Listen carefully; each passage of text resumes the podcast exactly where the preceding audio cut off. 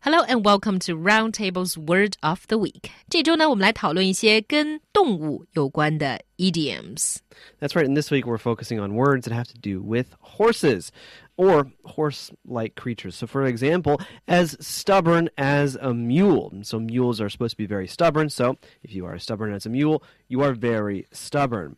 And then there is beat a dead horse. This is actually one of my favorite because it's very descriptive, actually. And so, basically, it means to continue arguing or continue fighting over something when it has already been settled. 马是人类最早驯养的动物之一，所以英语里也有很多跟马相关的习语。最简单，比如说 as stubborn as a mule，中国人会说它像驴一样倔，而英国人就说呢它像骡子一样的固执。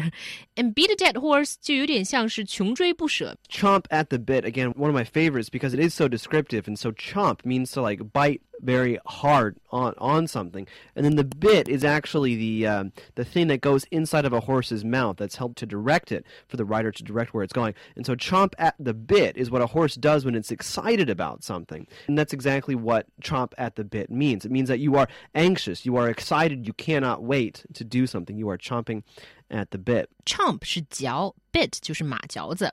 当马比较激动的时候，主人就会勒住马嚼子，所以 chomp at the bit 就是非常激动不安、跃跃欲试的意思。Then there is the dog and pony show. Not so much about a horse, but you know about a pony is a type of horse. Mm. But a dog and pony show is something that you disapprove of because you think it's only there to impress you.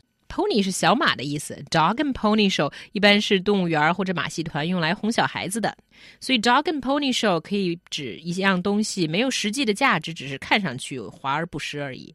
And then there is the high horse, so you can get off your high horse. You say you need you need really need to get off your high horse, meaning that you need to stop being so arrogant. And then you can also say someone is getting on their high horse, which means they are becoming arrogant or they they are behaving very arrogant or rude. 嗯，当有人骑上很高的马的时候，他们通常是高高在上，不搭理别人。Get off one's high horse，就是说不要装腔作势了。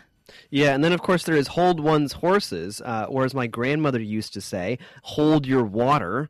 Um, referring to women and their, you know, before they give birth. Um, but hold your horses, hold your water. It's the same thing. Just wait. Just be patient. Mm. Hold one's horses. 先别着急，别忙，等等。Mm. And then there is look a gift horse in the mouth. And so to look a gift horse in the mouth means that someone gives you a present and you start complaining about it. 嗯，有人给了你一匹马，但是你还要仔细检查这匹马的牙口，看看它是不是一匹好马。所以 look a gift horse in the mouth 就是说拿到了礼物还要抱怨礼物不够好。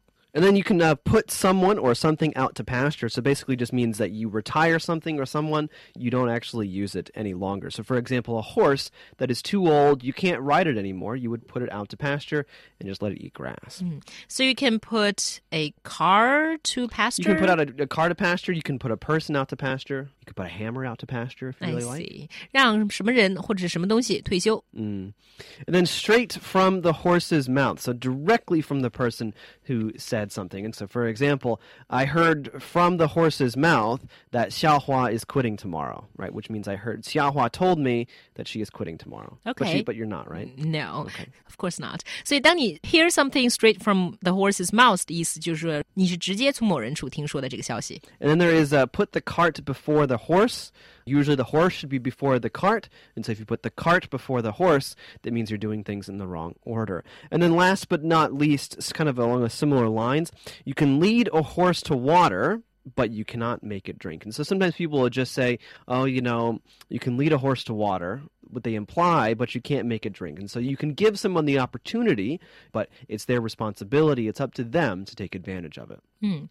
Put the cart before the horse，其实就是本末倒置的意思。那这里是车和马的方向搞反了，也就是说做事情的顺序完全不对。And lead a horse to water. You can lead a horse to water, but you can't make it drink. 这有一点像是师傅领进门，修行在个人的意思，也有点像强按牛头不喝水。So that's what it means.